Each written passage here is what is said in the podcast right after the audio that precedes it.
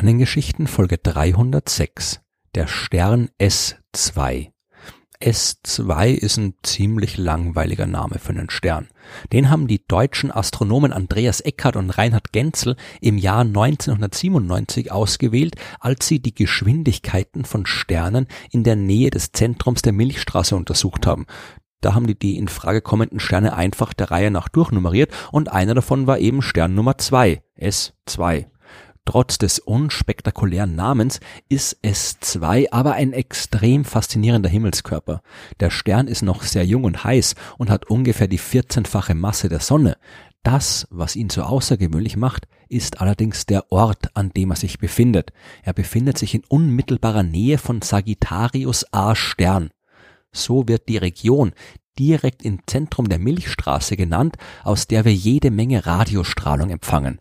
Natürlich kein Radioprogramm mit Musik oder so. Jede Menge Himmelskörper senden Radiowellen aus. Das ist ja auch nichts anderes als Licht. Ganz normale elektromagnetische Strahlung, nur eben mit einer sehr langen Wellenlänge. Radiostrahlung kann unter anderem dann entstehen, wenn sich Materie sehr schnell durch ein starkes Magnetfeld bewegt. Und ein Ort, wo das passiert, ist die Umgebung eines schwarzen Lochs. Das ganze Material, das in ein schwarzes Loch fällt, das bildet zuerst eine Scheibe um das Loch herum, in der wirbelt es immer schneller herum, bis es schließlich im Loch verschwindet. Zuerst aber heizt es sich dabei noch stark auf und gibt Strahlung ab. Wie schwarze Löcher funktionieren, habe ich genauer ja schon in Folgen 40 und 41 erklärt und vor allem in Folge 52, als ich von den Quasaren erzählt habe.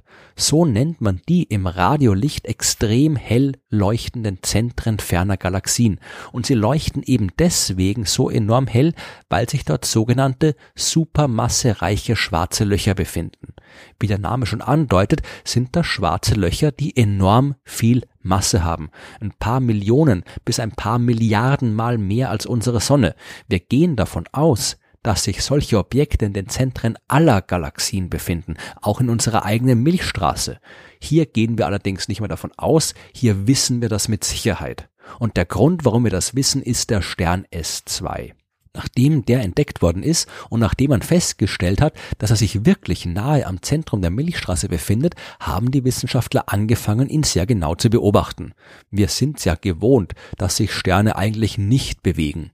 Wenn wir nachts den Himmel betrachten, dann sind sie immer am gleichen Ort. Also natürlich bewegen sich auch Sterne, nur sind sie eben so weit weg, dass uns das nicht auffällt. S2 ist ebenfalls enorm weit weg, 26.000 Lichtjahre weit weg sogar. Aber so wie alle anderen Sterne auch bewegt er sich um das Zentrum der Milchstraße herum. Die Sonne, die braucht für eine Runde ums Zentrum der Milchstraße ungefähr 220 Millionen Jahre. S2 aber ist viel näher am Zentrum und daher auch viel schneller. S2 braucht für eine Runde ums Zentrum nur 16 Jahre. Und deswegen konnten die Astronomen hier auch live dabei zusehen, wie der Stern dieses Zentrum umrundet.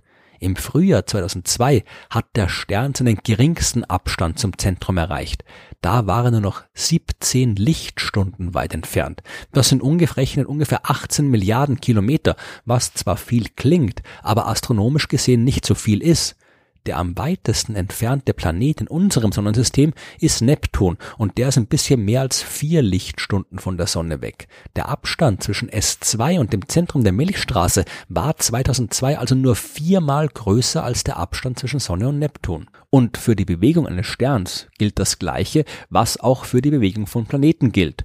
Und das hat schon Johannes Kepler zu Beginn des 17. Jahrhunderts herausgefunden. Je näher ein Himmelskörper auf seiner Umlaufbahn dem Objekt kommt, das er umkreist, desto schneller bewegt er sich.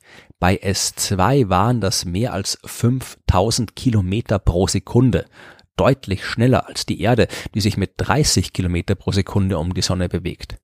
Mit all den Beobachtungsdaten über den Stern haben die Astronomen es jetzt dann geschafft, die komplette Umlaufbahn aufzuzeichnen. Sie haben jetzt genau gewusst, auf welcher Bahn sich S2 um das galaktische Zentrum bewegt. Warum das interessant ist, kann man verstehen, wenn man wieder Johannes Kepler bzw. Isaac Newton anschaut. Beide haben erklärt, wie sich Himmelskörper umeinander bewegen und dank ihnen wissen wir, wie man aus der Umlaufbahn berechnen kann, wie groß die Masse sein muss, die im Zentrum steht. beziehungsweise hat man das eigentlich auch schon vorher gewusst. Die Masse des zentralen Objekts kann man direkt aus der Zeit berechnen, die S2 für einen Umlauf braucht, und das waren ja 16 Jahre. Daraus folgt, dass das Ding im Zentrum vier Millionen Mal schwerer als die Sonne sein muss. Da man jetzt aber auch die genaue Umlaufbahn gekannt hat und gewusst hat, wie nahe S2 diesem zentralen Objekt kommt, konnte man abschätzen, wie groß das zentrale Objekt sein muss. Sein Radius kann ja auf jeden Fall nicht größer sein als der minimale Abstand, den S2 bei seiner Bewegung erreicht hat, sonst würden die zusammenstoßen, ja. Und dieser minimale Abstand, das waren die 17 Lichtstunden, die ich vorhin erwähnt habe. Man hat jetzt also die Masse des zentralen Objekts gekannt und man hat gewusst, wie groß es höchstens sein kann. Aus Masse und Größe kann man berechnen, wie dicht die Materie in diesem Objekt gepackt sein muss. Je mehr Masse auf einem bestimmten Raum zusammengequetscht ist, desto größer die Dichte. Und das einzige Objekt, das so viel Masse auf einem vergleichsweise so geringen Raum vereinen kann, ist ein supermassereiches schwarzes Loch. Man war sich vorher auch schon ziemlich sicher, dass da im Zentrum der Milchstraße ein riesiges schwarzes Loch sein muss. Aber rein theoretisch hätte es auch irgendwas anderes sein können. Jede Menge kleinere dunkle Objekte, kleinere schwarze Löcher zum Beispiel oder einfach nur ein großer Haufen Materie. Aber dann hätte es zwei nicht die Umlaufbahn gehabt, die man beobachtet hatte. Seit damals ist also absolut klar, Sagittarius A Stern, das Zentrum unserer Milchstraße, ist ein supermassereiches schwarzes Loch. Und die Astronomen haben natürlich nicht aufgehört, S2 weiter zu beobachten. Jetzt war die Sache ja erst richtig interessant.